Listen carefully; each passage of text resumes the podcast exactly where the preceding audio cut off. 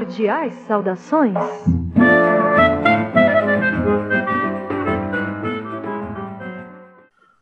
Bom dia, boa tarde, boa noite. Começamos agora o episódio número 5 do podcast Palestrinha para falarmos sobre literatura, cultura e variedades com os professores e escritores espera felicenses Amanda Gerardel, João André Semichele, Mara Rúbia, Priscila Magro e eu, Farley Rocha. Estamos gravando de um domingo, dia 16 de agosto de 2020, da cidade de Espera Feliz, interior de Minas Gerais, à sombra do colossal Pico da Bandeira, na Serra do Caparaó. No primeiro bloco, a gente vai comentar sobre o comovente livro Quarto de Despejo, Diário de uma Favelada, da escritora Carolina Maria de Jesus. Na segunda sessão, ou melhor, no segundo bloco, na sessão Provocação, é, a gente vai discutir a respeito do tema O papel social do movimento feminista, com a jornalista Tabata Valentim, que vai bater esse papo super bacana com a gente. E no terceiro bloco, nós vamos falar sobre nossas inspirações literárias da semana, na sessão Prozinha. E na sessão Leitura Palestrinha, a Mara Rubia vai fazer uma super indicação de leitura. Por isso, sejam todos bem-vindos para mais esta edição do podcast Palestrinha, o episódio número 5. Então, gente, o livro a ser debatido hoje será Quarto de Despejo, da autora Carolina Maria de Jesus. É, falando brevemente a respeito dessa autora, é, Carolina Maria de Jesus nasceu em 1914 em Minas Gerais, mas ainda jovem foi para São Paulo e ela se tornou catadora de papel e usava é, desse tipo de trabalho como forma de criar os seus filhos.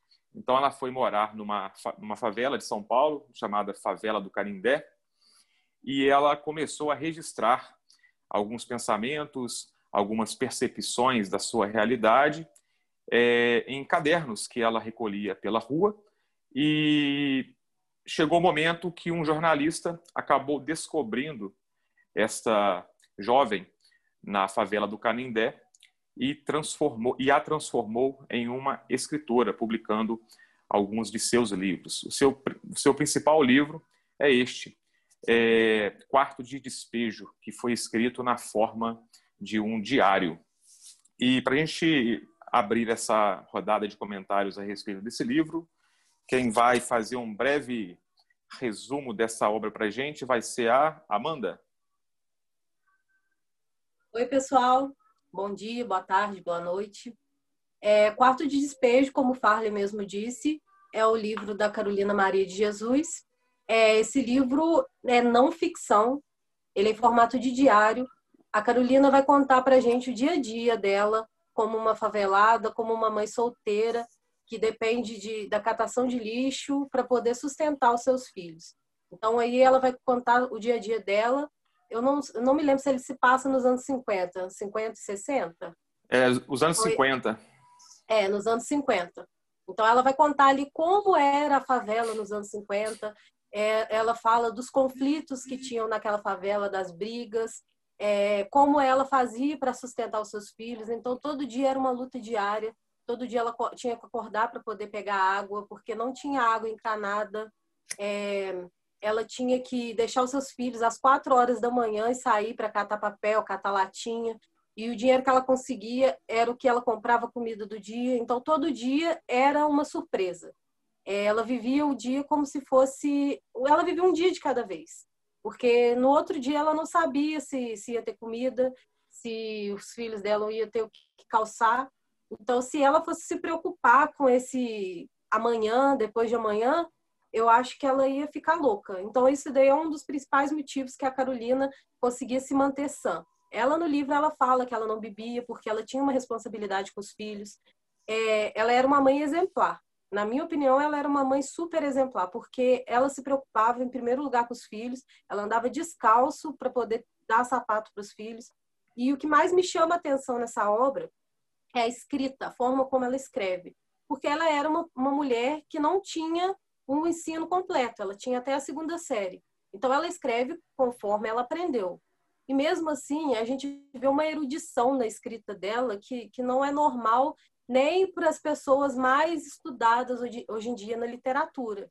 Então, ela se preocupava com a forma dela de escrever, ela se preocupava com aquela escrita porque ela queria ser publicada. O sonho dela era ser escritora, ela queria que o pessoal visse a realidade da favela, é, visse a realidade dela como mãe solteira, e se preocupar com os filhos e, e ver a favela. E a maior preocupação dela era que os políticos olhassem para aquelas pessoas. Ela dizia que a favela era o quarto de despejo e a cidade grande lá embaixo, onde ela catava as latinhas e tudo, era a sala de espera, a sala de estar.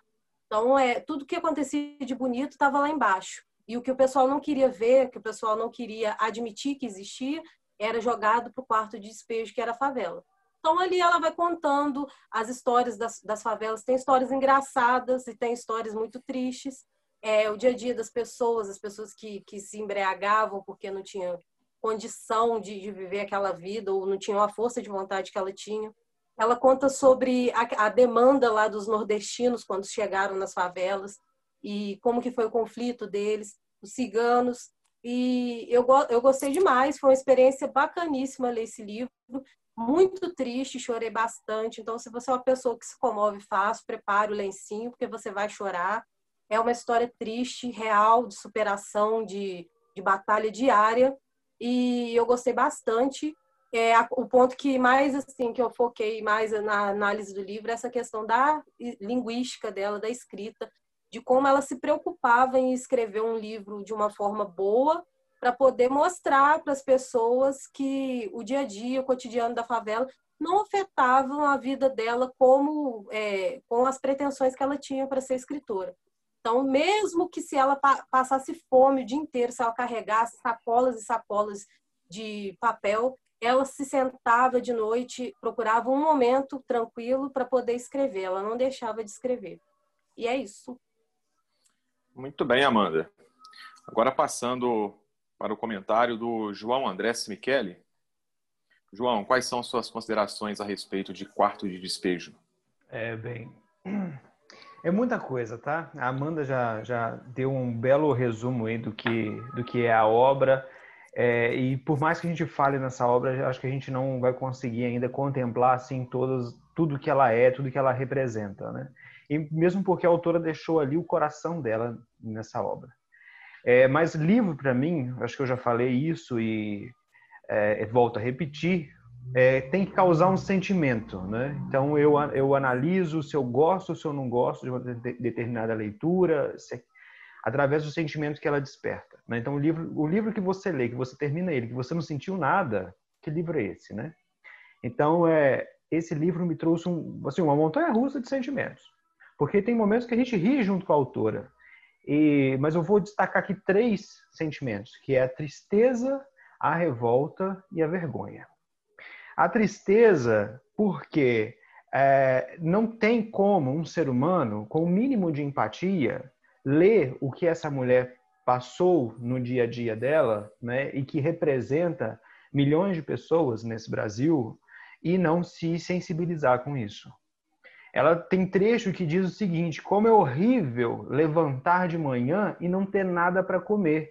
Pensei até em suicidar. Várias vezes ela fala isso, mas ela lembra que ela tem filho para criar. Ela diz: Estou perdendo o interesse na existência. Começa a revoltar e a minha revolta é justa. E aí eu comecei a me revoltar junto com ela. Que aí veio o sentimento também, além da tristeza, veio o sentimento da revolta. E a Carolina, ela, ela tinha, né, ela colocou nessa obra é, a, essa sensibilidade dela em perceber que os problemas que ela estava passando e todas as pessoas ali em volta dela, naquela situação animalesca, é, era uma questão política. E ela cita muito essa questão política na obra dela. Então, isso gera uma certa revolta. Ela diz, por exemplo, que o Brasil precisa ser dirigido por uma pessoa que já passou fome, porque a fome também é professora. Quem passa fome aprende a pensar no próximo e nas crianças. A gente lembra que a gente tem uma classe política, infelizmente, majoritariamente elitista no nosso país. São os ricos que tomam decisões sobre os pobres, né? que afetam os pobres. Ela diz: quando eu estou com fome, eu quero matar o Jânio, quero enforcar o Ademar e queimar o Juscelino. As dificuldades cortam o afeto do povo pelos políticos. Então, a Carolina tem essa questão e ela sabe que os políticos poderiam intervir nessa, nessa situação, mas não intervêm até hoje de uma forma realmente efetiva. Por causa justamente, fica muito claro no livro dela, só que do ponto de vista dela, obviamente, a gente pode fazer uma análise política maior. Eu vou tentar não estender muito, porque eu preparei tanta coisa para falar, mas eu sei que o tempo é curto. Mas a gente sabe que isso é o neocolonialismo, porque nós ainda somos colônia. E a classe política, ela, ela mantém esse colonialismo. Então a gente tem os países ditos desenvolvidos e os países ditos subdesenvolvidos, que o Brasil ainda está nessa, né?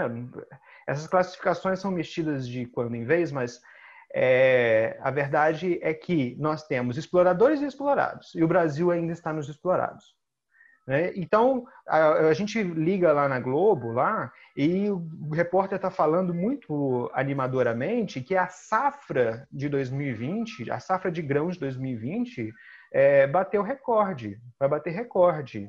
Em entrevista, um fulano de tal, fazendeiro que tem uma, uma fazenda que planta grãos a perder de vista, e ele diz que a safra de 2021 já está vendida.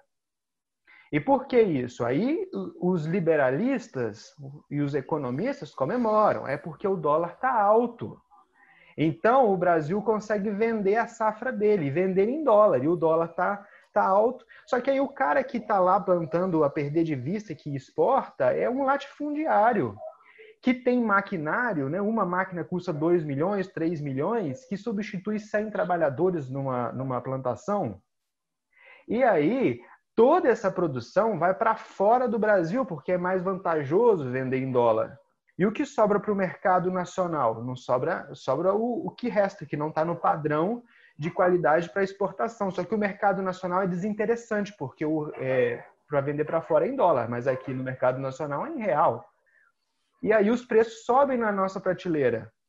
E aí os catadores de papel, como a Carolina, e os favelados, compram o quê?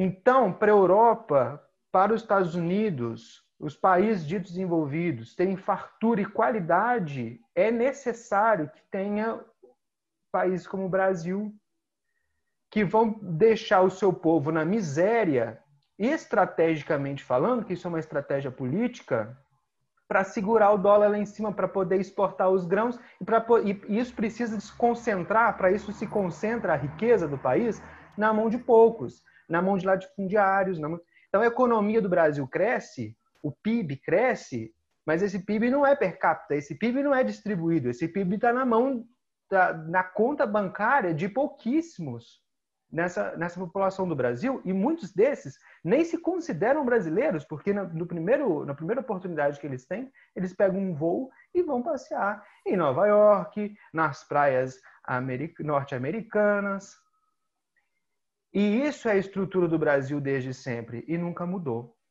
Mas o que me animou na, no, no texto da, da Carolina é que ela fala sobre revolução. Né? Ela, ela diz o seguinte: uh, o senhor Juscelino tem de aproveitável, o que ele tem de aproveitável é a voz, falando de Juscelino Kubitschek, né? Parece um sabiá e a sua voz é agradável aos ouvidos. E agora o sabiá está residindo no catete, lá o palácio. Cuidado, sabiá, para não perder essa gaiola. Porque os gatos, quando estão com fome, contemplam as aves na gaiola. E os favelados são os gatos. Têm fome. Isso me lembrou a frase, a célebre frase de Milton Santos, né? Ele diz que o Brasil é dividido em duas classes sociais: a dos que têm fome e a dos que não dormem, com medo da revolução dos que têm fome. E é aí, ao perceber isso na, na, na Carolina, nessa autora, que me veio a vergonha. Ela diz o seguinte: o povo não deve dançar, não deve chorar, deve lutar para melhorar o Brasil, para os nossos filhos não sofrer o que estamos sofrendo. E eu, como educador, estou dentro de uma instituição que pode ser usada para plantar revolução, para mudar esse sistema neocolonialista. Porque se essa geração que está nos bancos escolares crescem cidadãos críticos e eles vão serão capazes de quebrar essa, essa política absurda que oprime, essa política opressora.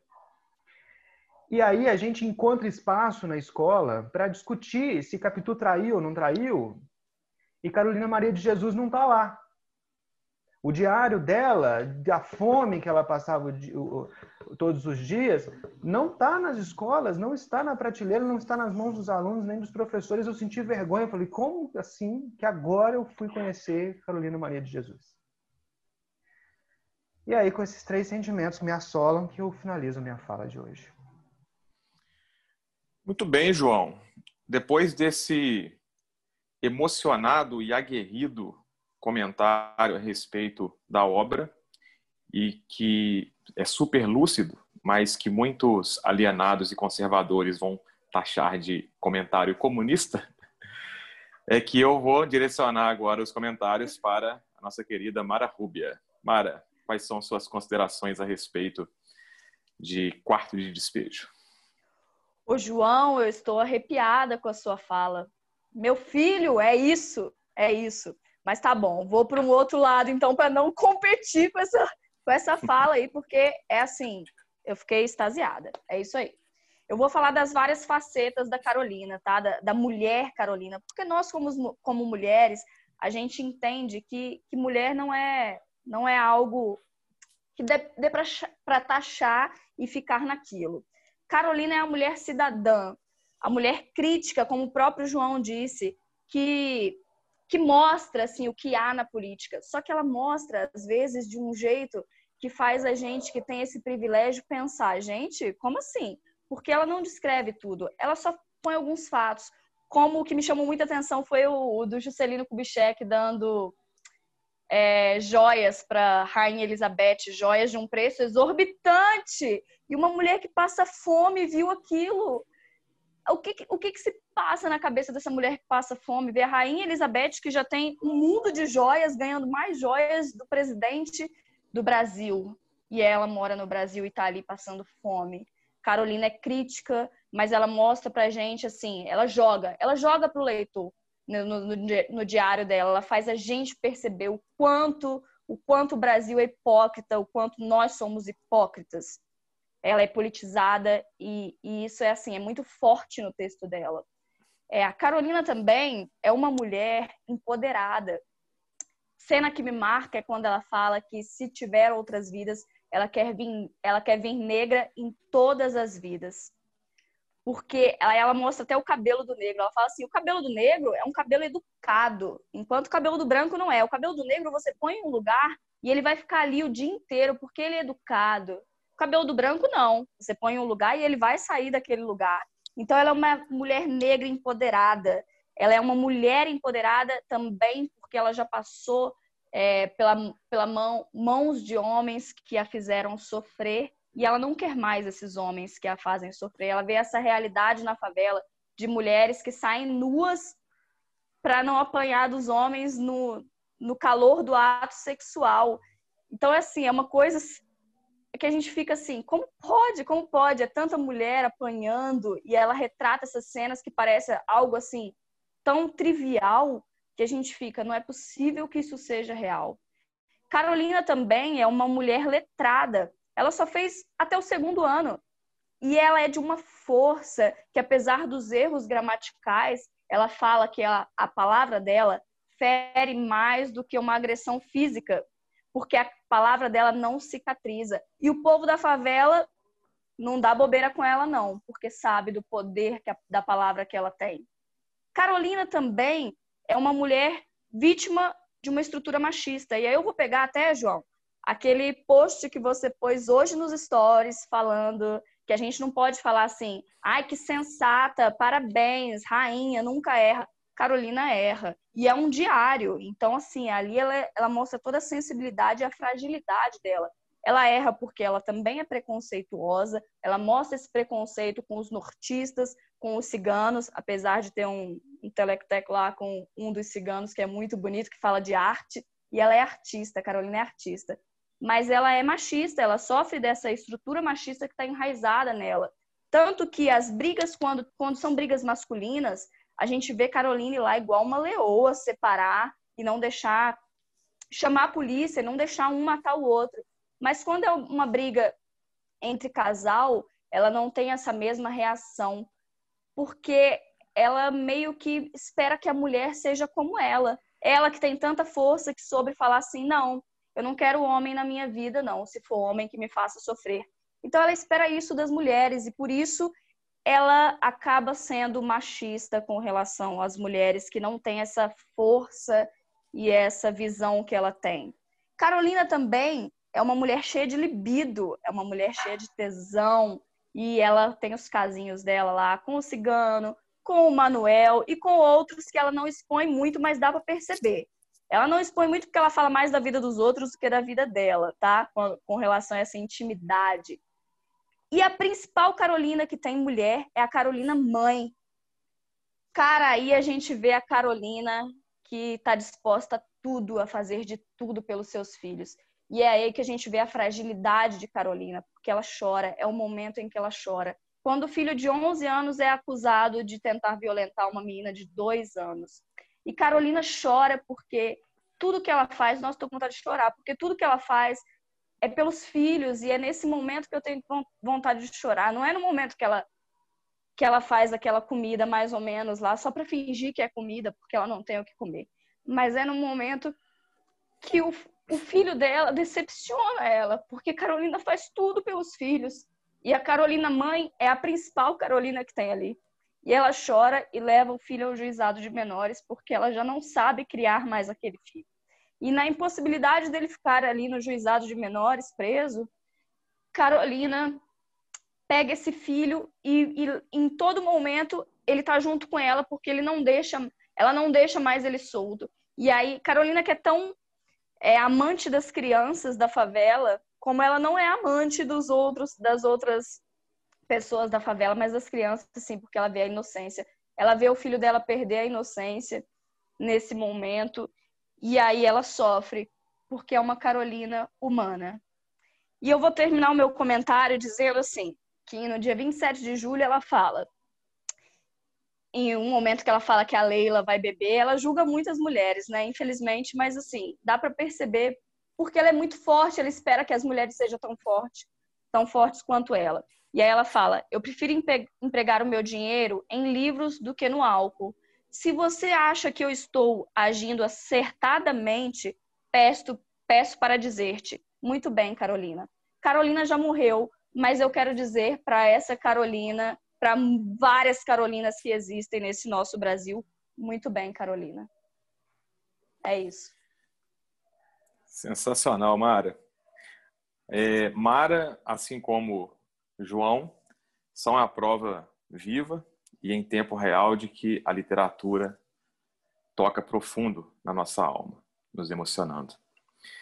É, passo agora ao comentário e as considerações né, sobre o livro para Priscila. Priscila Magro, quais são suas considerações a respeito de Quarto de Despejo? Ai, ai, eles me deixam aqui, eu tô segurando o choro desde a fala do João André e eu não quero chorar, mas eu não sei. É um texto visceral.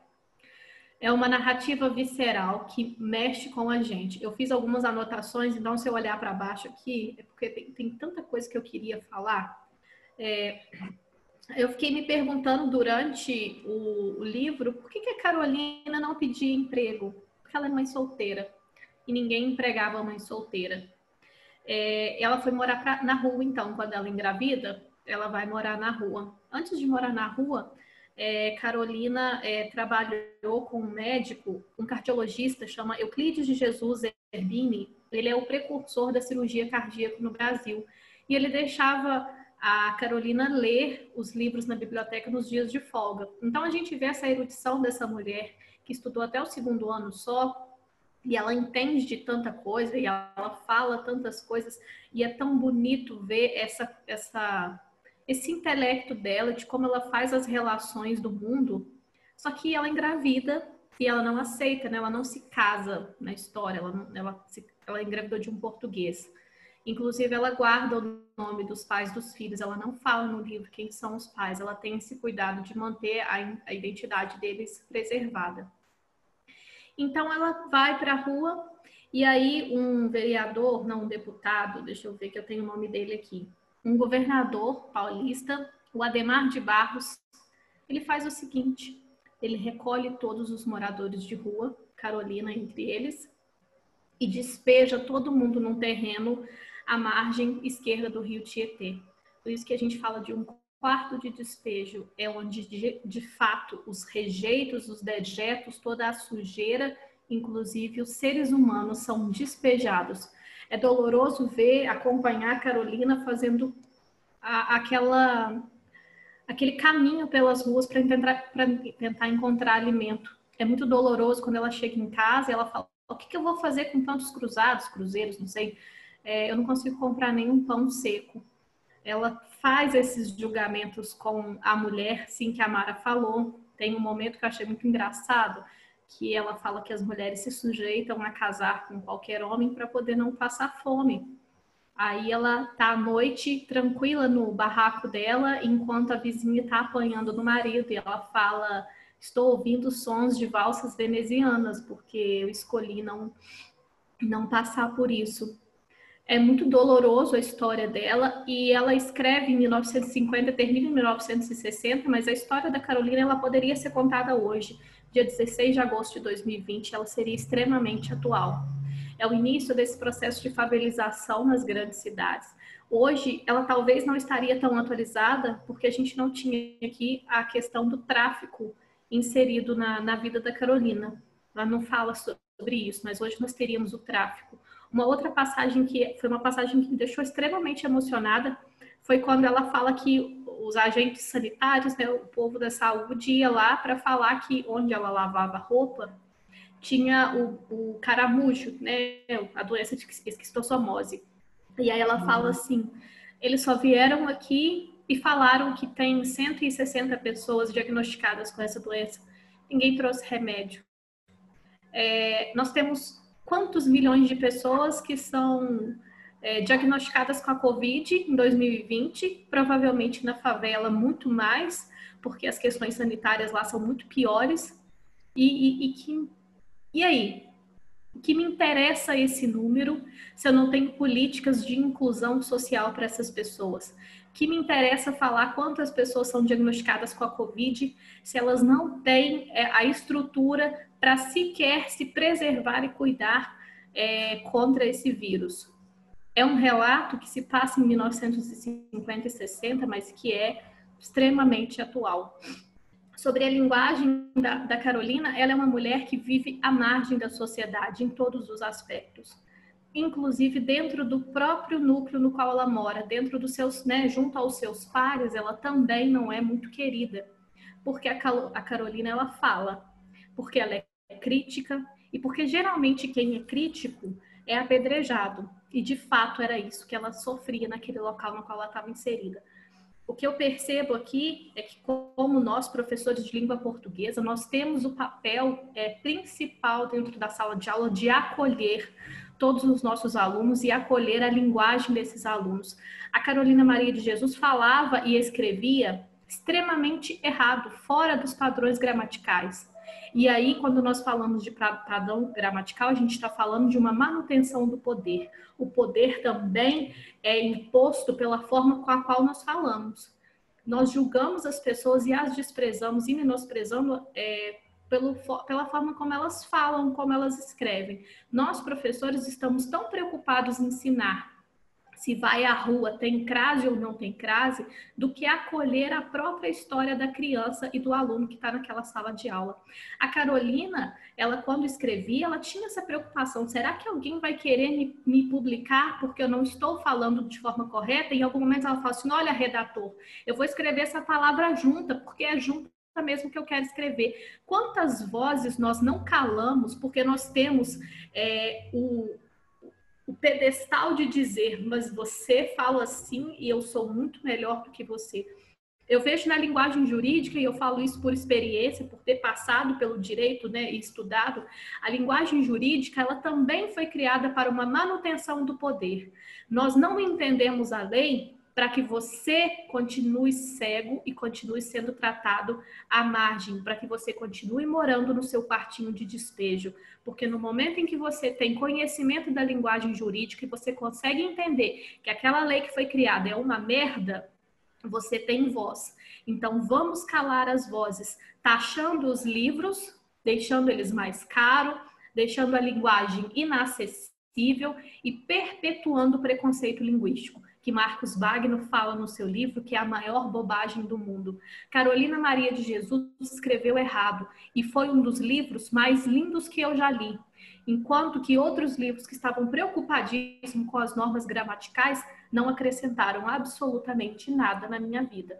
E é com essa que eu, eu, não, eu, eu tô querendo chorar, então eu já quero parar de falar, tá bom, gente? É isso. Leiam uma negra, uma favelada, uma mineira que morreu e que viveu na pobreza. Se você não sabe o que é passar fome, leia, porque a literatura, como diz a minha professora de literatura da faculdade, me permite pisar na bosta sem sujar os pés. Então, se você nunca leu, nunca passou fome, não sabe o que é acordar com a barriga roncando, sem ter o que comer, vai sentir a dor da Carolina Maria de Jesus e de sabe quantas Carolinas nós temos pelo Brasil afora. E se você não se combatesse com a dor dessa mulher, você faz parte do sistema que deixa ela passando fome. Puxa vida, por dentro eu estou batendo milhares de palmas, Priscila. Galera, o meu comentário é diferente do comentário dos colegas, eu vou restringir mais ao aspecto técnico da obra mesmo. É, atualmente, isso de uns 10, 15 anos para cá, é, muito se fala, principalmente na literatura brasileira, muito se fala sobre o processo de autoficção. É, na verdade, toda obra literária, por mais ficção que ela seja, ela sempre se baseia em elementos é, autobiográficos né, do próprio autor, porque vai da experiência do autor que ele consegue tirar as suas percepções as suas é, conclusões de mundo para poder compor a sua obra. A autoficção ela acaba sendo um, um tipo de técnica, um tipo de recurso bem específico mesmo para a criação de literatura. E eu vou citar aqui, usando como um gancho, é, dois autores brasileiros que trabalham muito bem com essa técnica. O primeiro é o Luiz Rufato, um escritor mineiro. Tem um livro dele que se chama De Mim Já Nem Se Lembra, em que ele constrói toda a narrativa é, a partir da sequência de cartas que, ele que, o, que o narrador recebe do irmão. É claro, é ficção, mas a gente percebe muito dentro da obra elementos da própria vida real do Luiz Rufato. O outro autor se chama João Paulo Cuenca. É, no ano de 2014, se não me engano, 2015, ele recebeu uma ligação da delegacia de polícia do Rio de Janeiro informando que lá havia é, um documento que atestava o óbito do autor João Paulo Cuenca. Isso é fato real. E ele, intrigado com essa história, como, né? Que tem um atestado de óbito em meu nome se eu estou aqui vivo. Ele, então, é, é, começa um processo de, de investigação né, sobre essa história para saber o porquê que, o, que existe esse documento de óbito em nome dele. E o resultado disso, ele pega essa história real e constrói é, um livro, né, é, que se chama Descobri que estava morto. E a todo instante você fica pensando, bom, esse fato que está sendo narrado aqui pelo autor João Paulo Cuenca é, é real ou é ficção? Então, o, o, leitor fica sempre naquele jogo, né, ali naquele, naquela expectativa de, de tentar descobrir né, se é um fato real ou se não é. O nome é, desse recurso é autoficção. Aí eu pego a obra é, Quarto de Despejo, Diário de uma Favelada, da Carolina Maria de Jesus. É, esse livro foi publicado em 1960. Então, quer dizer, ele foi escrito ainda nos anos 50, há mais, há mais de 70 anos. Bom, com certeza ela não tinha a intenção de fazer ficção.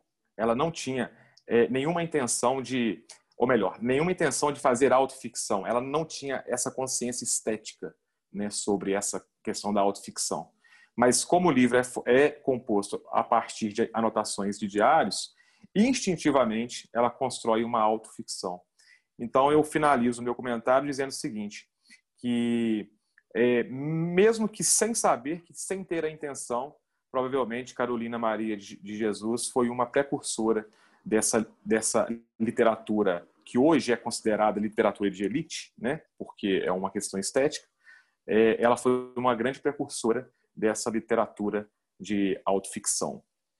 Então, galera, é com esse comentário que eu finalizo esse emocionante, comovente e super interessante primeiro bloco do podcast Palestrinha número 5. E daqui a pouquinho a gente retorna com a presença da participante convidada Tabata Valentim, que vai conversar com a gente a respeito do movimento feminista no Brasil e no mundo.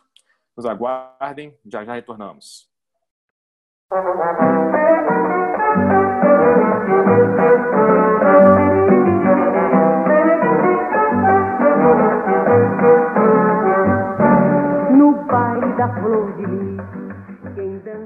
Bem, galera, retornamos aqui para o segundo bloco do podcast Palestrinha, episódio número 5. E agora a gente tem a presença super especial de Tabata Valentim para conversar com a gente a respeito de feminismo, é, o papel social do feminismo e principalmente dentro das redes sociais. Então, vou apresentar rapidinho aqui a Tabata e em seguida a gente vai iniciar o nosso bate-papo. A Tabata Valentim é graduada em comunica Comunicação Social e Jornalismo pela Universidade Federal de Viçosa e hoje é pós-graduanda em Educação, também pela UFV. É, ela atua como pesquisadora de estudos de gênero pelo Grupo de Pesquisa em Discursos e Estéticas da Diferença, lá da UFV. Então, Tabata, seja muito bem-vinda. Esse papo vai ser muito bacana e muito, muito produtivo e a sua participação será de extrema importância aqui para o podcast Palestrinha. E já vamos iniciar te fazendo uma pergunta, Tabata. É...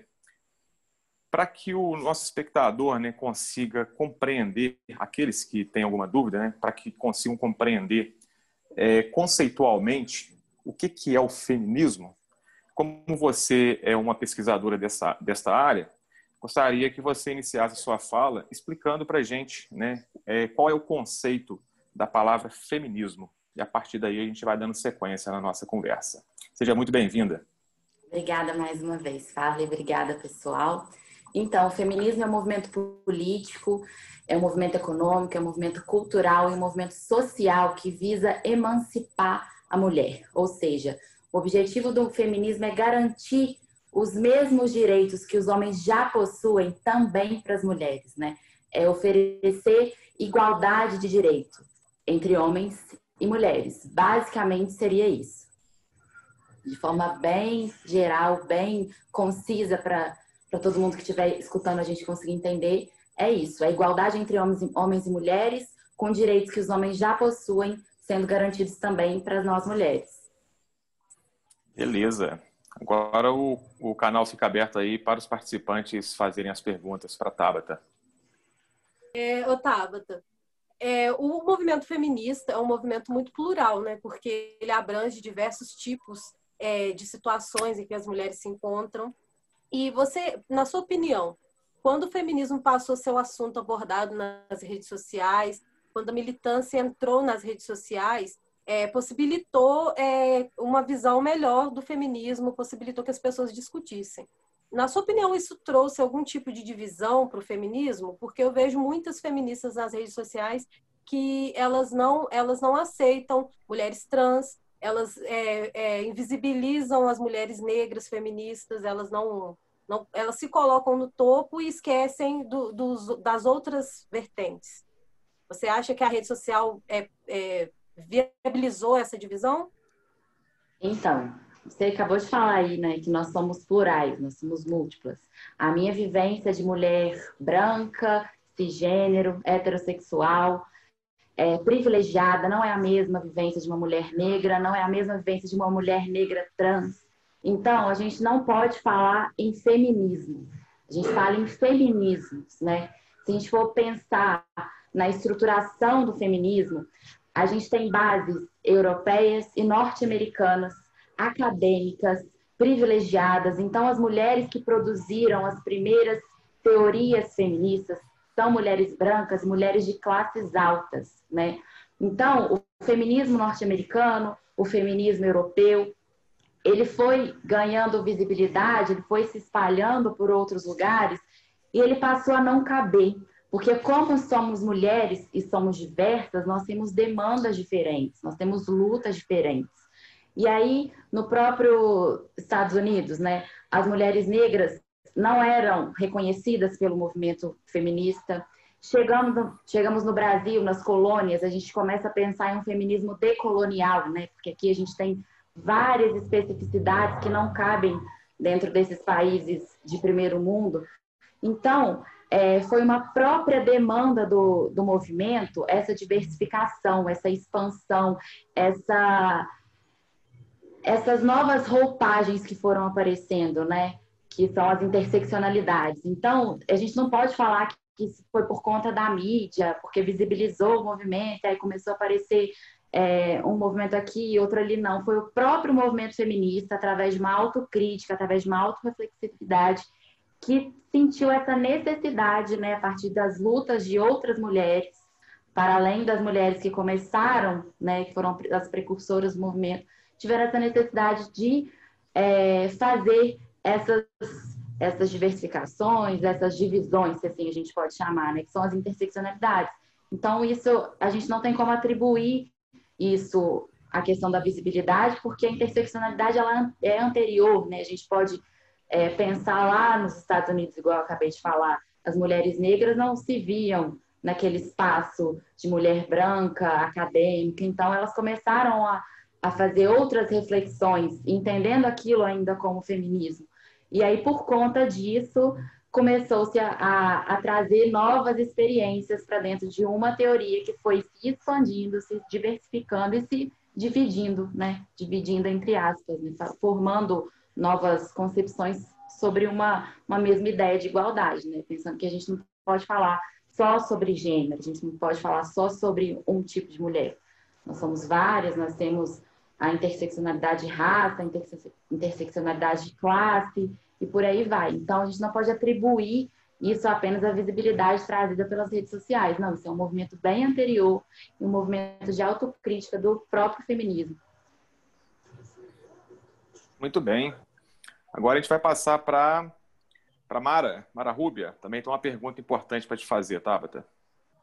Ô, Tabata, diante do que você falou de, de feminismos, né, que são vários movimentos, tiveram várias aí, vertentes do feminismo, é, eu estava até falando com um grupo palestrinha que eu vi esses dias uma postagem que falava assim de uma maneira pejorativa da, da mulher que mostrava o corpo em redes sociais que essas mulheres, é, na verdade, é, deturparam a palavra feminismo e levaram para um outro campo que é de, de uma sexualidade que, na verdade, gera mais machismo, é, rende mais para o, o homem do que para a mulher.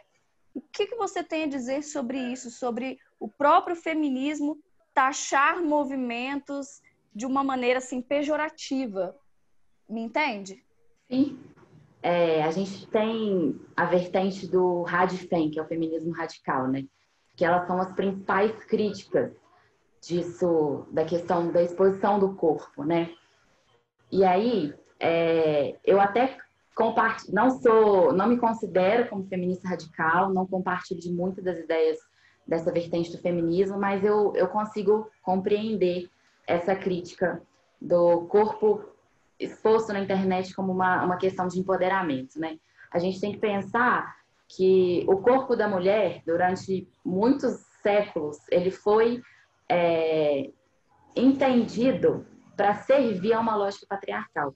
Então, simplesmente eu tirar minha roupa e postar uma foto sensual no Instagram, me, me colocando como empoderada, é, a gente não pode entender isso como sendo um movimento político, porque muitas pessoas podem entender aquilo da seguinte maneira: é, é a isso que o feminismo serve?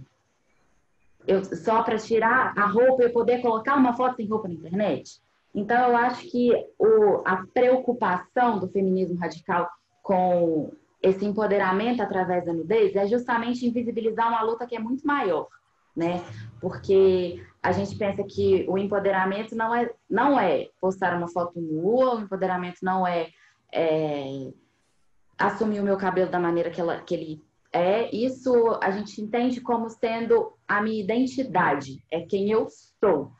É muito importante? Sim, porque por muitos anos a gente teve que se subjugar a uma lógica muito maior, né? Mas a gente reduzir essa luta que eu falei que é política, que é cultural, que é social, que é econômica, apenas a exposição do corpo é uma coisa é muito pequena para a proposta de um movimento que é tão grande.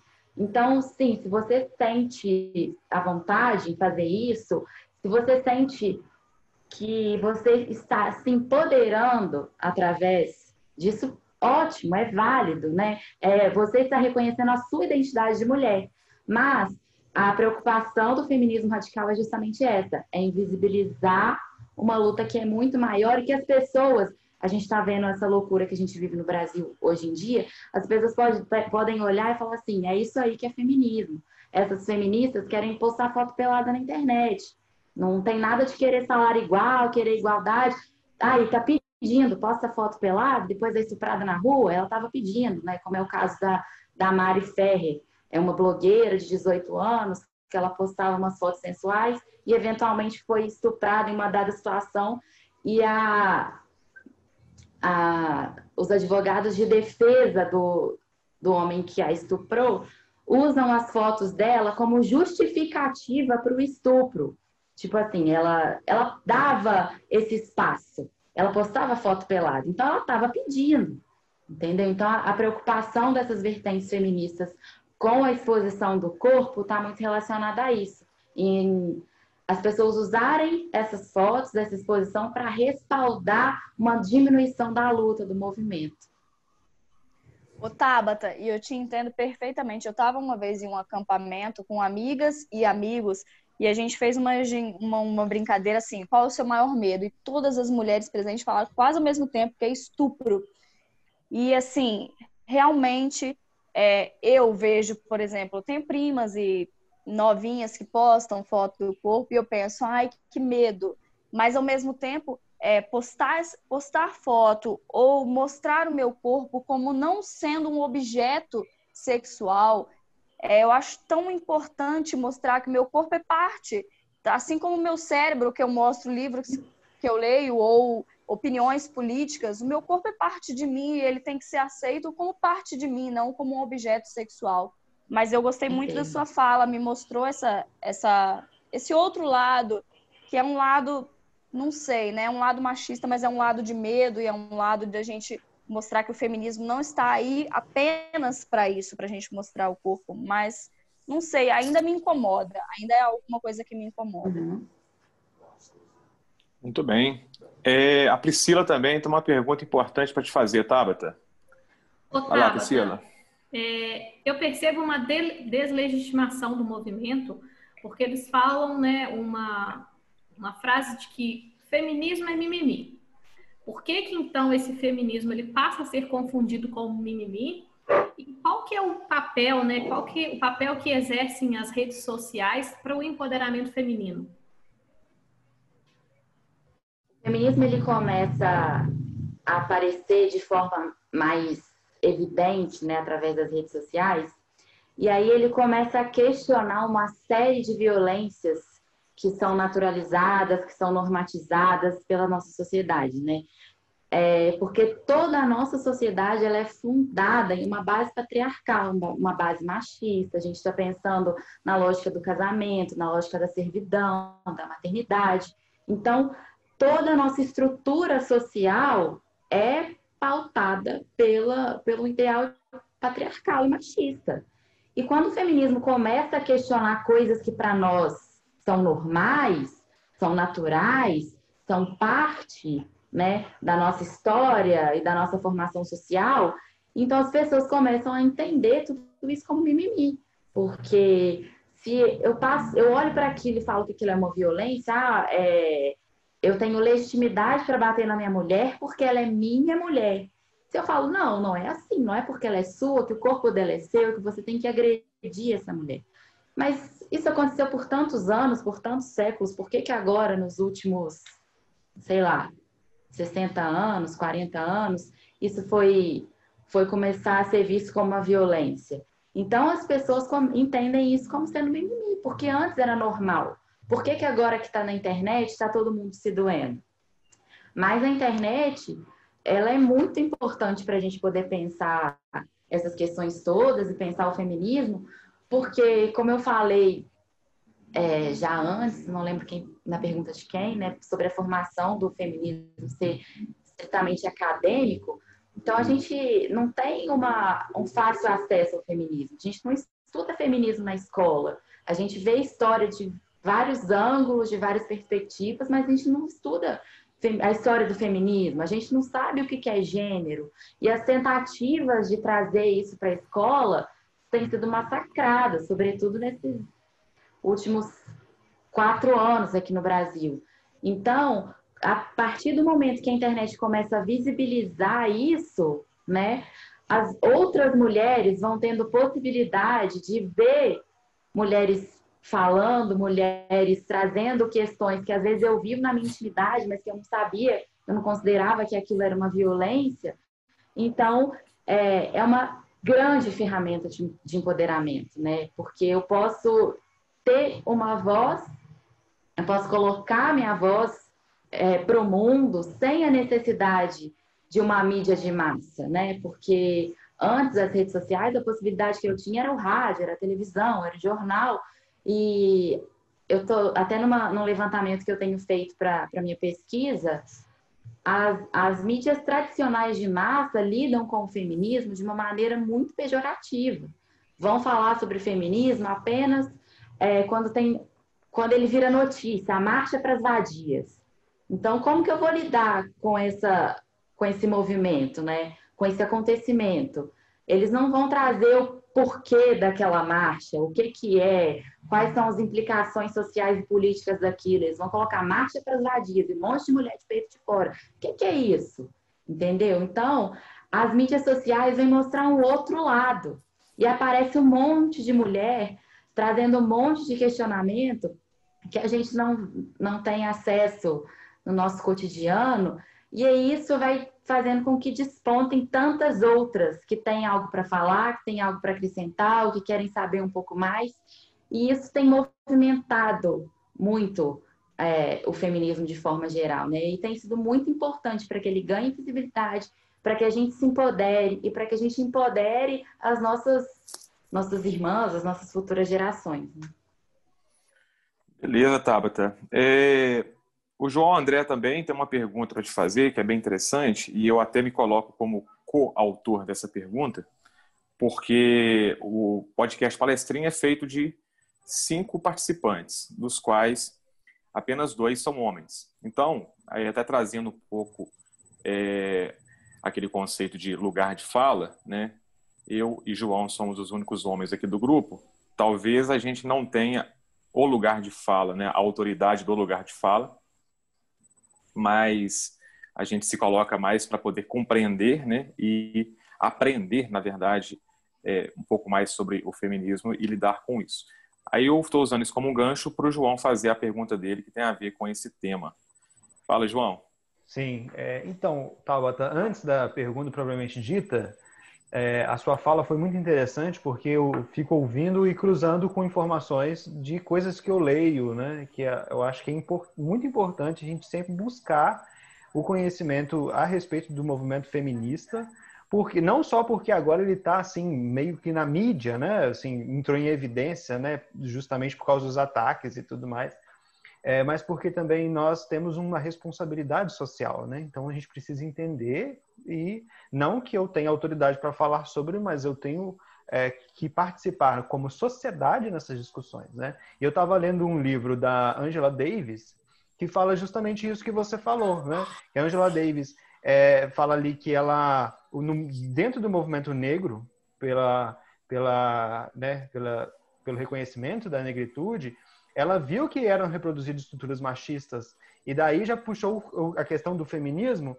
da mulher negra, né, que é diferente do feminismo da mulher branca e assim vai. E tem essa questão também que o Farley falou a respeito do homem, né? Então, assim, é possível o homem ser feminista? Então, qual que é o espaço do homem? Como é que o homem deve se colocar nisso aí? Como os homens devem se envolver na causa feminista? Sem uh, necessariamente, né? Porque a gente vê que muitos se envolvem, mas se envolvem assim, tipo, eu vim salvar as mulheres, né? É, eles tomam o protagonismo das mulheres, né? Então, como é que é, qual é, que é o espaço dos homens nesse movimento? Não é possível que os homens sejam feministas, é necessário que os homens sejam feministas. É a partir de do seu próprio lugar, entendendo que vocês homens ocupam lugares de poder, ocupam espaços de poder. Então, é olhar para esses lugares e pensar é, quantos homens tem aqui, quantas mulheres tem aqui. Eu poderia abrir esse espaço para outras mulheres ocuparem, né? Então, eu estou falando sobre uma vivência que não é minha. Por que não chamar uma mulher para falar sobre a vivência dela? Né? É, eu estou numa roda de amigos, em uma festa, um deles puxa uma mulher pelo braço. Então, é, chamar atenção, falar sobre consentimento, é falar sobre feminismo para outros homens, né? É escutar as mulheres, entender o que é o movimento, fazer suas próprias leituras e levar isso para outros homens. Não é ensinar a mulher a ser feminista, mas ensinar outros homens a serem feministas, né? E é fazer sempre esse, esse, esse movimento autorreflexivo. É, até que ponto as minhas ações têm sido machistas, né? É, coisas mínimas dentro de casa. Eu ajudo a minha companheira, eu ajudo a minha mãe, eu estou ali simplesmente existindo, né? O feminismo tem sempre que começar dentro de casa, até para nós mulheres. Não adianta eu ficar falando sobre feminismo na internet, ficar falando um discursinho lindo e maravilhoso na minha pesquisa, ou onde quer que seja, se o meu feminismo não alcança a mulher que está mais próxima de mim. Então, eu acho que isso serve também para os homens, e, sobretudo, estou no meio de uma roda, sentado numa mesa de bar, escutei uma piada machista, vira para a pessoa e pergunta, vira para a pessoa e fala: Eu não entendi. Ah, me explica. Por que, que você acha essa piada engraçada? Ah, por isso, por isso. Você sabe qual é a sensação de ter medo de andar sozinha na rua por ser estuprado? Não, então não, não, trata isso como sendo uma coisa engraçada, né? Então é adotar uma postura questionadora e é falar sobre com naturalidade, falar sobre sem estigma. Não é, ah, a feminista não é a que não se depila, não é a que só se relaciona com mulheres. A feminista pode ser a sua mãe, a sua irmã, a sua companheira. Entender isso de forma natural, de forma natural e passar isso para outros homens também de forma natural, para que a gente consiga parar de lidar com o feminismo com tanto estigma que a gente consiga é, andar na rua e que se eu estiver em uma situação desconfortável, que um homem possa vir e me ajudar, mas não me colocando numa posição de inferioridade, como se ele fosse me salvar, mas ele tentando entender o meu lugar e podendo garantir que eu possa estar segura em qualquer lugar, em qualquer ambiente, né? Então, acho que, que é muito isso, é fazer esse exercício, com você mesmo e com os homens que estão no seu círculo de amizade, na sua família e também a sua postura diante das mulheres com as quais você convive. Até porque Tabata. o feminismo ele é essencial até para os homens, né? Porque com falas, com, falas como homem não chora, deixa de exatamente. ser isso é extremamente machista, isso fere Exatamente, exatamente. A, a, própria questão de, ah, é, fez 14 anos, a gente tem que levar no prostíbulo para poder perder virgindade. Gente, isso é extremamente machista, né? Isso é uma lógica que a gente precisa acabar. Isso em cidade pequena é muito comum. Então, são coisas assim que às vezes os homens não percebem, mas eles também estão inseridos nessa lógica machista, patriarcal, e que o feminismo também é uma ferramenta de fazer com que eles entendam essa lógica e se libertem dessa lógica. E só lembrar também, Tabata, que a luta pelos direitos iguais não é a luta pelo físico ou pela, é. pela força física igual, porque muitos homens confundem isso. Acho que é. a gente tem que ter a mesma força física que eles, e não é o caso de quase nenhuma, né? Assim, de algumas sim, mas não. É, a gente, a gente, em relação ao físico, nós somos realmente um sexo um pouquinho mais frágil, mas a, os direitos vai muito além do físico, Com não certeza. é isso que a gente está falando. Exatamente, não é querer misturar a individualidade biológica com os direitos culturais, políticos, sociais e econômicos, são coisas diferentes. Eu era bem nova quando eu me dei conta de que a minha criação era machista. E aí chegava a hora de temperar a salada na mesa, eu com mais dois irmãos, a minha mãe falava, Priscila, tempera a salada. E aí eu falo, por que, que tem que ser eu? Se eu tenho dois aqui que estão né, à toa esperando para. E aí eu fui percebendo que são coisas mínimas que me acompanharam mínimas. a vida toda e que eu tenho que ficar desconstruindo o tempo todo. Ô Priscila, você sabe que qualquer almoço de família, principalmente a família do meu marido, desculpa aí, é, quando acaba o almoço, as mulheres vão para a cozinha para lavar a louça e eu me reúno com os homens, porque eu me recuso recuso a ir para a cozinha lavar louça enquanto todos os homens estão ali conversando e rindo.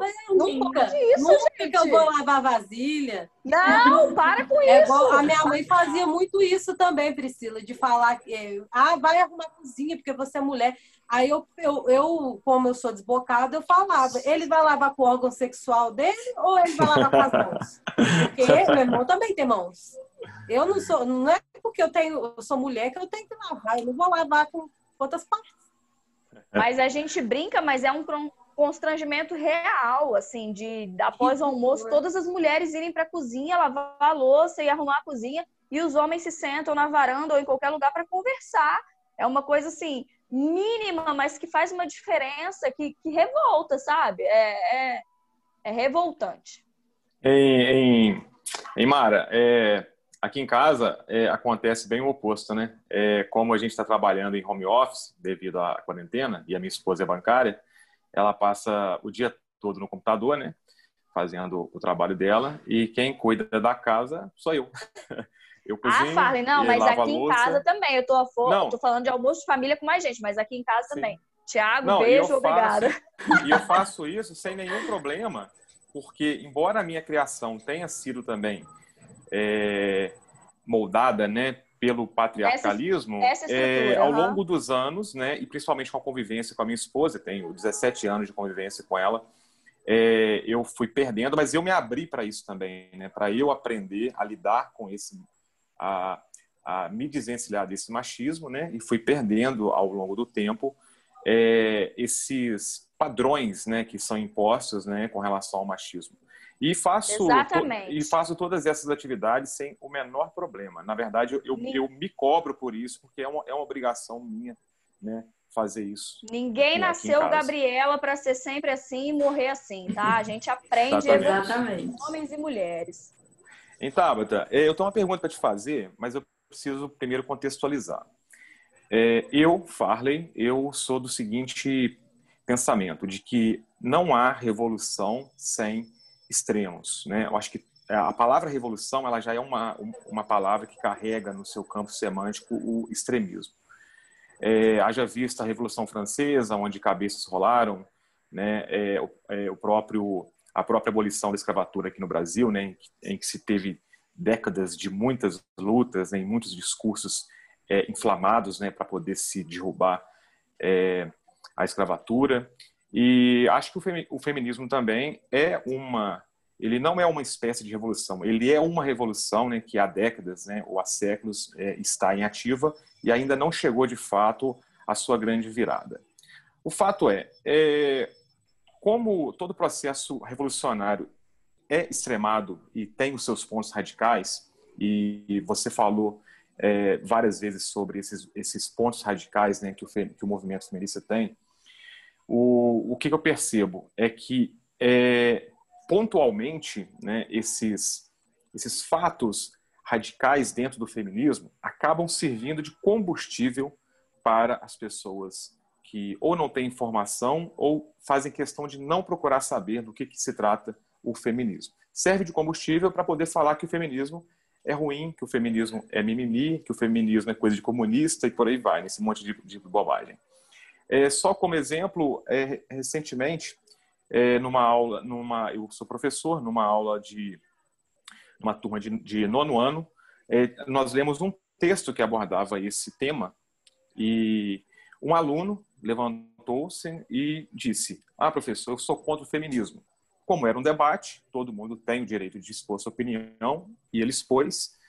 E ele disse o seguinte: Eu sou contra porque é, toda feminista gosta de introduzir crucifixos no ânus, fazendo uma, uma referência àquele fato né, que, que ocorreu numa manifestação no Rio de Janeiro, não me recordo o ano, 2016, se eu não me engano. Quer dizer, é um, é, é, é, é um fato extremo, ok, né, mas é direito de, né, de quem quer fazer, ok. Mas isso, na cabeça desse rapaz, era o que representava o movimento. Aí vem a minha, a minha pergunta. É, como lidar né, com, a, com, com, com esses equívocos né, que envolvem é, esses pontos extremos, esses pontos radicalismos dentro do, do próprio movimento feminista e até que ponto isso pode atrapalhar é, a causa, né? E como que a gente, sociedade, deve lidar com esses equívocos relacionados a esses extremos? Eu acho que a melhor forma de lidar com isso é informação, sempre. Né? Sou, sou jornalista e eu sempre bato nessa tecla que a gente conhecer um assunto que para mim é desconhecido, que para mim não está no meu universo, no meu não está dentro do que eu vivo, então eu tenho que saber mais sobre ele, ao invés de simplesmente julgar, ao invés de fazer um juízo de valor. É, então, se informa, Hoje a gente tem a internet, a gente tem uma infinidade de blogs feministas, a gente tem uma infinidade de perfis no Instagram que falam sobre o movimento. Então, a melhor forma de não se deixar levar por esse tipo de notícia é se informando mais. É o que eu falei agora há pouco, né? Que a, a mídia tradicional de massa, ela sempre vai falar do feminismo quando ele vira notícia. E, infelizmente, o que vira notícia é desgraça é, de serviço, né? A gente é raro a gente ver falando uma coisa boa, né? Ah, o movimento serviu para a criação de uma lei ou então ofereceu garantias para as mulheres nesse sentido ou naquele sentido. Isso nunca vai acontecer, a gente, a gente nunca vê isso, né? A gente vê sempre relacionado a fatos como esse que você contou, eu me lembro, foi numa universidade, uma calorada, na época foi uma, uma discussão bem, bem grande nas universidades, então, acho que a melhor forma que a gente tem de combater esse tipo de radicalismo é se informando, porque são, é, são assuntos que perpassam a nossa experiência, a nossa vivência cotidiana, mas são assuntos que têm uma base teórica muito fundamental. Né? O feminismo atravessa a nossa vivência o tempo todo, de mulheres, também de homens, como a gente acabou de falar, a gente tem os exemplos. Então, se informar o mínimo que seja sobre o que, é isso. A gente tem várias. Hoje em dia tem até os filmes na Netflix, e tem é, livros de mais fácil acesso. Então, se informa, pergunta para a pessoa mais próxima que sabe sobre o assunto, vai investigar, não engole, que a gente sabe que a mídia, mídia tradicional de massa brasileira é muito podre, né? Então não se contenta só com aquilo, busca mais a fundo. E sim, eu acho que esses, que esses movimentos são prejudiciais ao, à luta como um todo, né? Como assim como eu falei lá no começo sobre a questão da exposição do corpo, eu tenho uma amiga que ela se autodeclara feminista radical, ela tem uma página, página no Instagram de grande visibilidade, ela é desenhista, e essa semana ela teve uma publicação derrubada pelo Instagram, porque ela fez um desenho é, e era uma guilhotina e morte ao pênis. E aí, quando a gente para para olhar uma publicação que fala morte ao pênis, aí a gente já traz, ah, tá querendo que todos os homens morram, é isso que a feminista quer e tal. E aí eu volto lá no que eu falei para Mara no começo da, da nossa conversa. Uma coisa, assim, que, que é pequena, que às vezes é de um grupo muito reduzido, vai impactar no movimento como um todo, vai, vai invisibilizar toda uma luta. A gente não quer que os homens morram.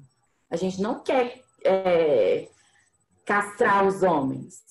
A gente quer apenas os mesmos direitos que eles já têm. Então, trazer assuntos de forma tão polêmica como as feministas radicais fazem, pode sim ser, ser um desserviço para a luta, pode sim atrapalhar é, várias outras, outras demandas que surgem, né? Porque a gente já está vivendo um contexto caótico, politicamente falando. Então, se a gente chega com uma demanda, para que, que eu vou dar atenção para esse monte de mulher que está querendo matar os homens, né? Então, eu acho que, que a gente tem que pensar no contexto macro, né? Não é só morte ao pênis, não é só Tábata. Crucifixos na vagina, é uma coisa muito maior, né? E lógico que vai invisibilizar essa coisa maior, esses pedaços pequenos de mobilizações, porque são justamente esses pedaços que a mídia tem interesse em pegar e invisibilizar. Ô, Tabata, eu estava até falando com, com o Farley e com o João André, que na verdade, assim, o, o meu pensamento sobre esse, sobre esse extremismo ainda não está totalmente formado. Mas eu vejo esse movimento extremista, extremista feminino como uma, uma ferramenta da gente atingir o meio, que é um, um diálogo. Assim como eu já vi vários vídeos de, de negros falando até, parece até que estão atacando brancos de uma maneira assim muito incisiva, muito violenta. E eu acho que é importante para a gente ouvir o discurso do meio. Eu vejo esse movimento extremista feminino também como, como um acesso a um diálogo, é, a um diálogo comum que a gente vise, a gente vai visar a um entendimento, entendeu? A uma coisa aceitável à igualdade. Eu entendo, mas é, essas mulheres, por exemplo, elas foram ouvidas, né?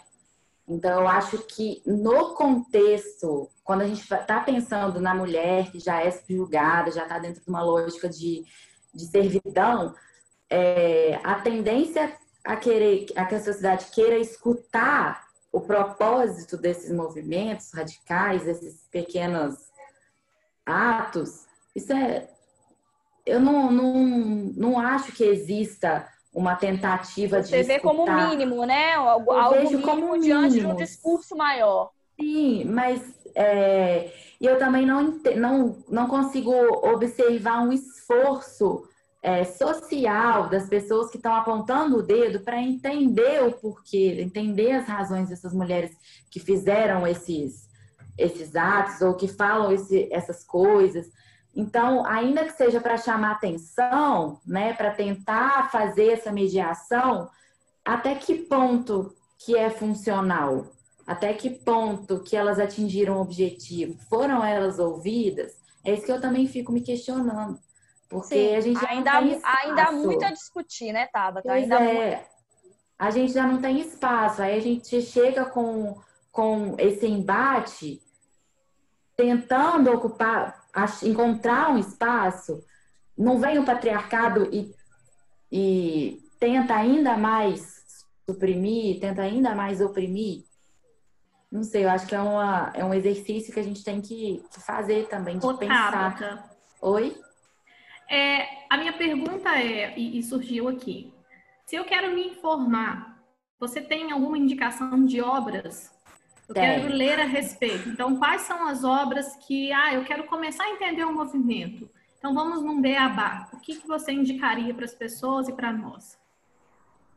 Ó, esse livro é da Malévola Dávila, nossa candidata a vice-presidente no ano de 2018. Ele é bem introdutório, ela vai trazer coisas muito... O que, que é o movimento, o que, que a gente quer com o movimento.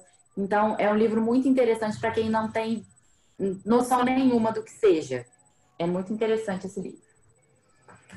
E eu tenho esses dois aqui que eu considero as minhas bíblias do feminismo.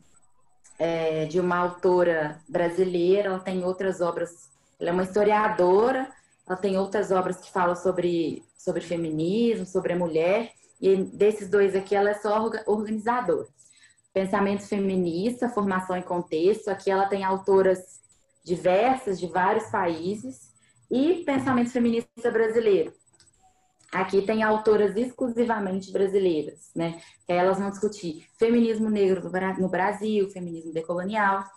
E uma, uma outra obra que a gente consegue achar na internet, que é de muito fácil acesso, é O Segundo Sexo, da Simone de Beauvoir, que também é um livro para quem não tem a mínima ideia do que seja, nunca leu sobre, nunca falou com ninguém sobre. É um livro muito tranquilo de ser entendido. Ele tem três volumes. O primeiro volume é excelente, o segundo volume também. E tem os livros da Judith Butler, que é também um expoente da, da literatura de gênero, né? Ela volta-se mais para o gênero do que para o feminismo. O livro dela mais famoso chama Problemas de Gênero, também é muito fácil de ser encontrado na internet. E a gente tem uma literatura muito extensa, tem a de Jamila Ribeiro, com Quem Tem Medo do Feminismo Negro, Pequeno Manual de Racista, que também são encontrados na internet, no Google, de maneira muito fácil.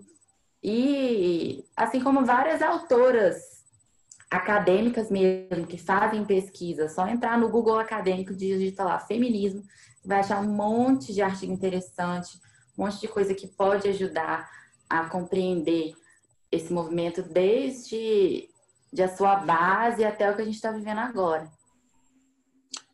Beleza, Tabata. Aqui, infelizmente, o nosso tempo está se esgotando, o tempo do segundo bloco, e a gente vai precisar finalizar aqui.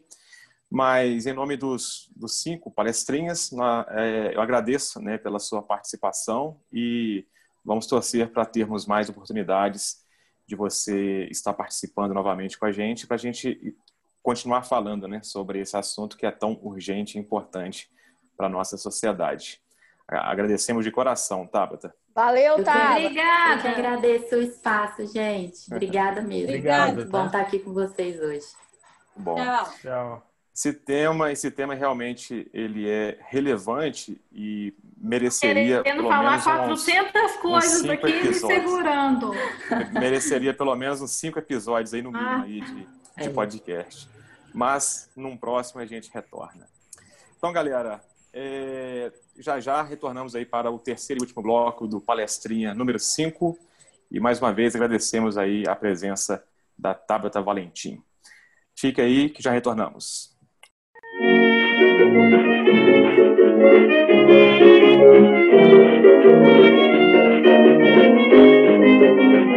Senhorita adiantou o seu relógio?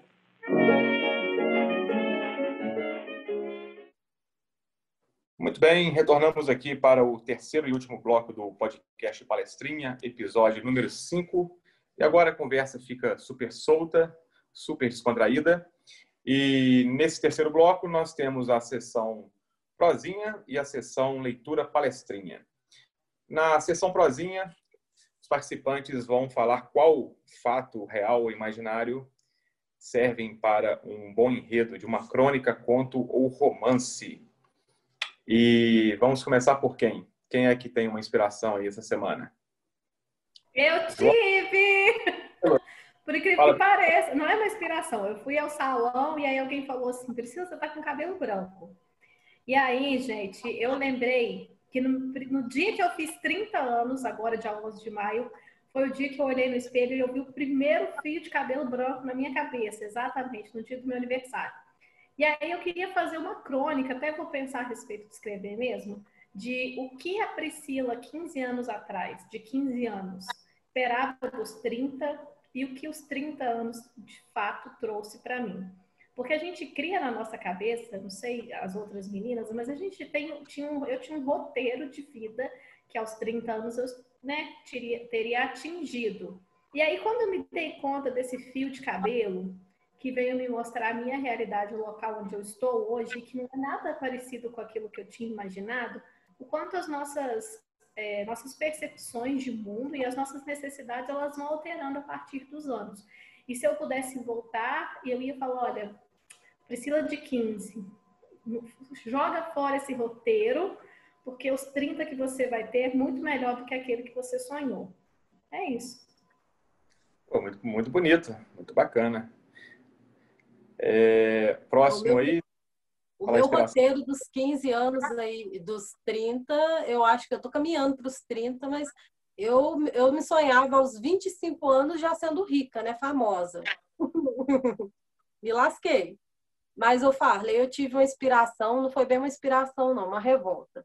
O, é aquela questão da taxação dos livros. Não sei se vocês estão sabendo, que vocês estão ouvindo, as palestrinhas já sabem que o nosso querido Paulo Guedes quer taxar os livros em 15% aí de tributação, sendo que os escritores eles ganham 10% do valor bruto dos livros. Isso daí não, é uma quantidade maior do que os escritores é, ganham. Exatamente. Eu escreveria, eu escreveria uma crônica pela primeira vez xingando bastante Paulo Guedes, porque isso é coisa ridícula, ele está querendo elitizar uma coisa que é direito básico, que deveria ser direito básico, é, que é a educação, a cultura. Essa lei, não sei se eu estou enganada, mas o João disse que ela inclui também a questão de direitos autorais. Então, é, não é, é nessa lei, não. É, a lei de direitos é autorais outra? é outra, mas assim, é lei que estava engavetada e no mesmo a pandemia eles ah. resolveram é, tramitar as pressas, né? Então a gente sabe que não é coisa boa que vem disso aí. Então eu faria uma crônica bem crítica a essa situação aí, porque o livro não é de elite. Todo mundo que tem, que, que deveria ter acesso à literatura, principalmente a essa literatura de margem, que é o que a gente falou no primeiro bloco aí da Carolina de Jesus, é por conta de, de, desse, dessa elitização das coisas, dessa gourmetização das coisas, que eu sou contra, que o Brasil está virando essa, essa estapafúrdia aí. É por conta disso. Eu quero falar pessoa... o seguinte, isso aí, Amanda, eu quero continuar no que você disse. O máximo, e aí eu vou falar por, por local de fala mesmo, né? O meu contrato de direitos autorais do livro que eu publico, tanto esse quanto o próximo que vai vir esse ano ainda, ele me dá no máximo 15% do livro. Tá? Então, se o livro está lá é, 10 reais à venda no site, eu só vou ganhar uns 50 por obra. E aí vem essa tributação. Eu não sei se vocês sabem, quem está me ouvindo, pasmem. Nós não pagamos IPVA sobre os carros? Sim, né? Todo mundo paga. Helicópteros e lanchas não têm IPVA, tá? Isso sim não é tributado, mas o livro é. O que, que ele falou mesmo? Que o livro é, é de. É de elite, é coisa é da de elite. elite. Um helicóptero não é tributado, tá? Mas não é de. Eu tenho um aqui, estacionado aqui em cima do meu negócio, não é tributado.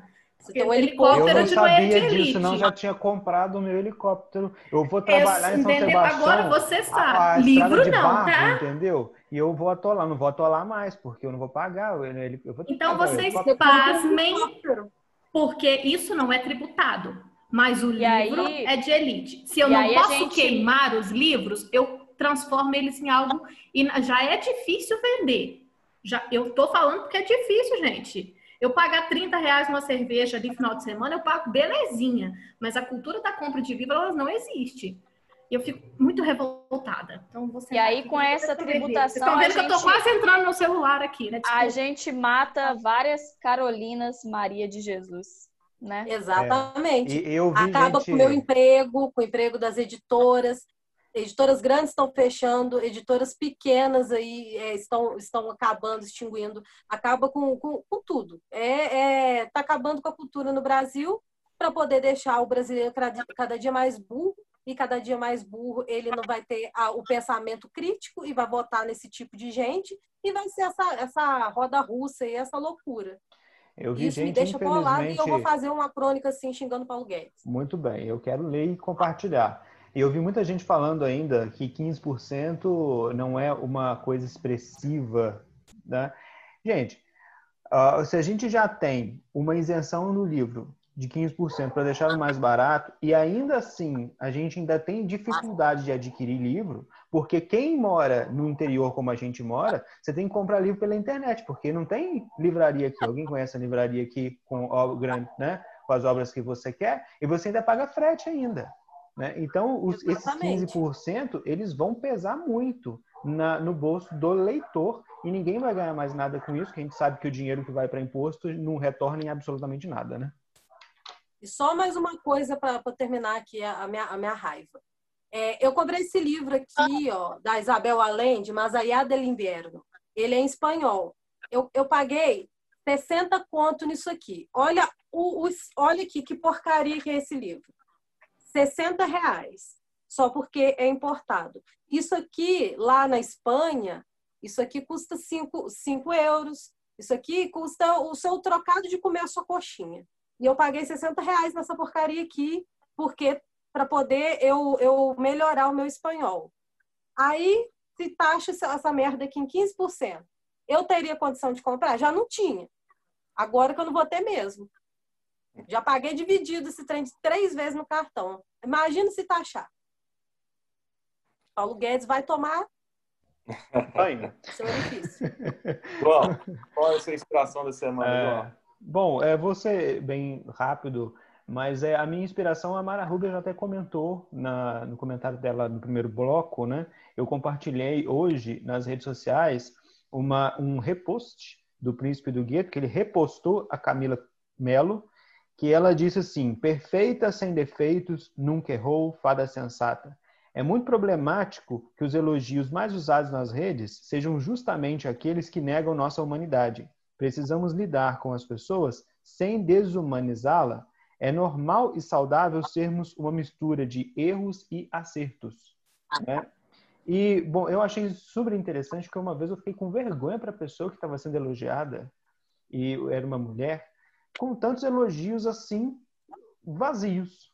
Eu pensei, será que ela realmente está se sentindo elogiada com isso? E aí, mas eu guardei para mim, porque, né? E aí, quando eu vi essa postagem aqui, eu falei, isso me representa. Parece top, Então- entendeu? Você não tem nada para falar, nossa, que top. O que É, significa exatamente. isso? Nada. Quando eu falo Então- fada sensata, zero defeitos, o que, que significa? É esvaziado de sentido. Então, seria uma crônica, né? E questionando, né? Será que as pessoas elas são tão vazias que elas não conseguem pontuar os aspectos de admiração no outro, sem criar um mito? Porque ainda tem essa questão da mitificação, que é um problema, né? Então, é, eu escreveria uma crônica nesse sentido. Quase escrevi hoje, mas eu tô com, ah, assim, tá tão cheio aqui o negócio, que eu não sei, talvez eu escreva, talvez saia. Beleza. A minha inspiração da semana, ela vai, como tradicionalmente acontece, ela vai fugir um pouco da realidade, né? Eu vou partir aí para a viagem na maionese. É, na verdade, é uma inspiração que até tem já consolidado uma crônica que eu escrevi e está na gaveta, ainda está inédita, é, em que na nossa cidade, Espera Feliz, né? É, para quem não é de Espera Feliz, Espera Feliz é uma cidadezinha de interior de Minas Gerais que tem é, cerca de 25 mil habitantes. Então, a área urbana do município é, existe uma lei municipal que não se pode ter é, é, prédios, né, com mais de quatro, cinco anda- andares. Mas antes, é, antes dessa lei ser aprovada, foi construído um prédio que fica ali na região do, do centro comercial de Espera Feliz, que é o, o Calçadão. Tem um prédio que tem cerca de 10 andares. Então, de qualquer canto da cidade que você estiver, esse prédio se destaca, né, pelo, né, é, pelo seu tamanho. O fato é que, não sei por qual motivo, esse prédio, a construção dele está é, estagnada e é, algumas pessoas chamam né, de elefante branco, né, porque ele está ali parado, é como se fosse apenas o, o prédio, é, mas sem nenhum morador. E eu moro aqui no centro da cidade e do terraço aqui no meu apartamento eu sempre é, avisto esse, esse prédio, a parte dos fundos dele. E como está um prédio inacabado, sem pintura, sem janelas, sem nada, eu descobri que lá tem moradores. Mas esses moradores são pombos, porque é um prédio muito alto. E então os pombos eles se refugiam lá no último andar. E essa crônica eu escrevi é, falando é, da minha inveja né, que eu tenho dos pombos. Né? Imagina a bela vista que esses pombos têm do, do, do prédio mais alto da cidade de Espera Feliz. Né? Eles conseguem avistar é, lugares que eu, aqui do meu mísero terraço, não consigo avistar. E eles conseguem, pelo fato de poderem voar, eles conseguem estar em qualquer lugar, é, no bater de asas. E, e, nós, seres humanos, estamos é, com os pés e pernas ancorados na terra, né? E então a gente tem essa incapacidade é, de se locomover diante da facilidade do voo dos pombos. E essa crônica me veio porque teve um dia que tinha tido uma chuva no final da tarde. Isso foi ainda no verão, no início do ano. E logo assim que a chuva passou, teve um arco-íris. E esse, e esse arco-íris incidiu exatamente em cima desse prédio. De acordo com a perspectiva de onde eu estava vendo, né, daqui da minha casa, esse arco-íris estava lindo em cima do prédio. E, em, e no topo do prédio tinha o quê? Uma pomba. Logo assim que a chuva passou. Aí eu finalizo essa minha crônica com uma bela imagem da Arca de Noé, quando o dilúvio acaba e tem uma pomba sinalizando, né, é, o final das chuvas. E então é como se esse prédio fosse a Arca de Noé, o arco-íris sinalizando o final das chuvas e essa pomba é, trazendo a, a mensagem de paz para todos nós. O grande problema é que na mesma semana nós tivemos a grande enchente em Espera Feliz, a maior enchente de todos os tempos. Então a, a crônica não pôde ser publicada naquele momento por conta da, dessa tragédia. Mas é estava te dando aviso, né, Fábio? É, exatamente, eu acho que eu que não consegui interpretar muito bem. Eu acho que eles não podem terminar o prédio, Farley, por, por questão de corpo de bombeiros, que a gente não tem corpo de bombeiros próximo o suficiente, porque se acontecer alguma coisa não dá para socorrer. Ah, pode ser. Então, galera, a gente vai agora para a última sessão do podcast Palestrinha número 5. E hoje é dia da Mara Rúbia fazer indicação de leitura. Mara Rúbia, qual o livro que você traz para, para os nossos espectadores? Olha, depois de tantos temas polêmicos nesses palestrinhas todos, eu vou trazer um suspiro de paz e amor para os leitores, tá? Para os ouvintes é, que é A Máquina, de Adriana Falcão.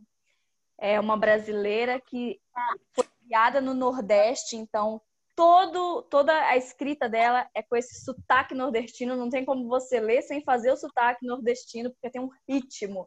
E é muito lindo. Aqui conta a história de amor de Karina e Antônio. É, Antônio faz tudo para Karina e eles moram numa cidadezinha, assim, tão longe, tão longe que não tá nem no mapa. E Karina tem sonhos e anseios. E Nordestina é uma cidade que todo mundo vai embora. E Karina quer ir embora também para conhecer o mundo, para conquistar seus sonhos. E aí Antônio, que é muito apaixonado, diz: se é o mundo que você quer, é o mundo que eu vou te dar. E aí ele traz o mundo para Nordestina numa aventura muito legal, muito engraçada, muito romântica. E é isso que eu vou trazer um pouquinho, um pouquinho de dessa leitura assim leve, descontraída. Adriana Falcão é uma escritora brasileira que também é roteirista. Ela é responsável por algum, alguns episódios de A Grande Família, porque ela é humorista também. E também ela fez esse, esse é, adaptação do Alto da Compadecida para televisão e para o cinema, que foi assim uma feliz adaptação, porque tanto o filme é lindo quanto a obra do Ariano Suassuna é linda. Então é isso, é essa a minha dica de hoje. Beleza. Bom, então é com essa ótima dica de leitura feita pela Mara Rúbia que a gente chega ao final desse belíssimo podcast Palestrinha, dessa belíssima edição do podcast Palestrinha, com o episódio 5. E semana que vem teremos o próximo. Então nos aguardem e fiquem ligados aí, galera. Foi um prazer estar com vocês mais uma vez. Tchau, tchau. Tchau, tchau. tchau. Valeu. Tchau.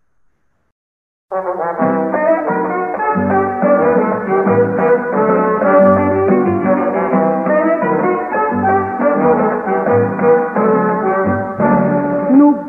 da flor de lis, quem dançou pediu bis, bis, bis. Mas mãe, acabou-se o que era doce. Quem comeu arregalou-se, quem não comeu